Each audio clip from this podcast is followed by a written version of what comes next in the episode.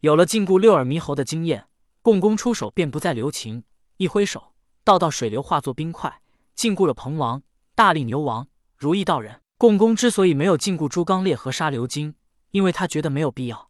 他相信朱刚烈不会逃走，而他没有禁锢哪吒，也是想留下哪吒前往花果山去给童天通风报信。哪吒一看形势不对，六耳猕猴化作的火焰都无法奈何共工，他风火轮当中的火轮更是对共工没有办法。毕竟他的火轮也不是像祝融一样，是真正的火焰，以混天绫、乾坤圈、金砖、火尖枪来对付共工。哪吒觉得那就是无用功，哪吒转身就逃。共工哈哈大笑道：“哪吒，我放你走，希望你前往花果山，告诉灵宝天尊，我的目的只是想与火神祝融一战。”哪吒听到共工的声音，没有停留，直接向着花果山飞去。而另外几人，大力牛王、鹏王、如意道人则都被共工用冰块包裹了进去。初时，大力牛王和鹏王以及如意道人被冰块包裹进去之后。他们想通过自身身体的强悍来冲破冰块的包裹，但共工是何许人？他在控水一道，是比朱刚烈更强的存在。大力牛王通过身体变大，然后又通过身体的强硬来撞击冰块，可这些都是无用功。纵然他撞破了一层冰块，可之后还有无数层冰块在等着他。在如此形势之下，大力牛王、鹏王、如意道人都做了无用功。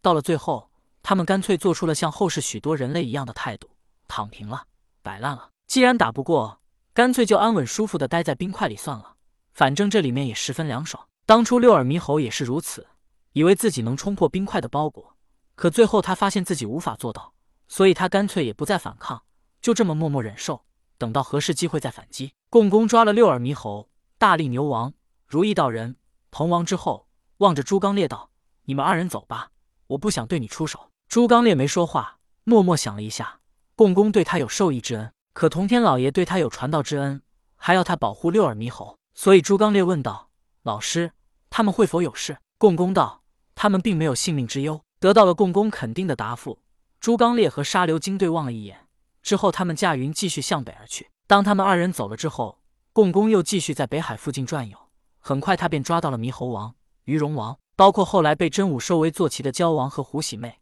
他也很快找到，并抓了他们二人。共工抓到了来自花果山六大妖王中的五个，他正要前往北海海眼之处，可就在此时，他看到几日前跟随太乙救苦天尊前往天庭的九灵元圣去而复返。共工本不想对九灵元圣出手，因为他已经答应了太乙救苦天尊放过九灵元圣。可是他想到这么几日过去，太乙救苦天尊答应他的事却什么都没做到，但太乙救苦天尊却收了九灵元圣为坐骑，这不是当他傻瓜一样来耍吗？想到此处，共工心一横。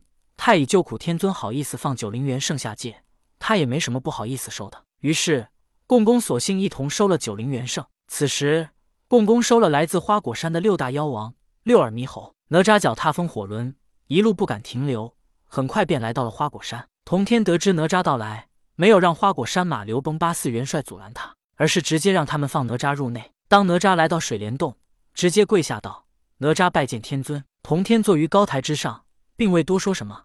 而是在心底默默掐算，之后他忍不住摇头道：“哎，还是差了一点，就这么一点啊！”原来上一次同天见到朱刚烈和沙流金之时，命他们告诉大力牛王等人，他们与花果山再也没有了关系。可是朱刚烈见到大力牛王等人时，或许他还没来得及说，共工就来了；也或许是朱刚烈忘记了。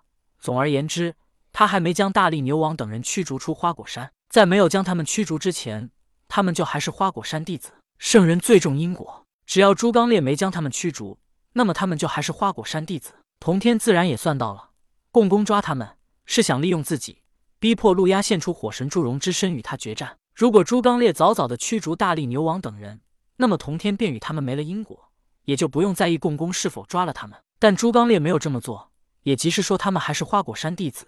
如果童天不救他们，这就会导致他内心不安；可如果救他们，这也会让童天心里不满。毕竟他算是被胁迫的，这也是童天当初有预感，早早的想与他们撇清关系。只要他与大力牛王等人没了关系，共工纵然是抓了他们，童天也可以视情况出手，而不用像现在是被逼迫着出手。只可惜关系还没有撇清，麻烦就先一步找上门来。童天无奈摇头苦笑，之后对哪吒道：“哪吒，你可前往北海？不过希望你能和你的兄弟父亲一起，这将是最后一场大战。”也是你们获得功德的最后机会。此后，人间或许依旧有战乱，但三界将稳定千年。哪吒疑惑地问道：“老爷，您的意思？”童天道：“去吧，我花果山一脉，以后或许便要靠六耳猕猴了。希望你将来与他依旧能保持兄弟之情。”哪吒不再说什么，行礼之后便离去了。之后，他去寻找兄弟父亲，并前往北海。只不过哪吒并未找到金吒和木吒，金吒去了西方，木吒成为了慈航道人的弟子，哪吒也找不到他们，所以他只找到了李靖。虽然哪吒对李靖不满，但想到童天所言，他还是忍着内心的恶心，与李靖一起前往北海。当哪吒离去之后没多久，昆仑山山神路压便驾云来到了花果山。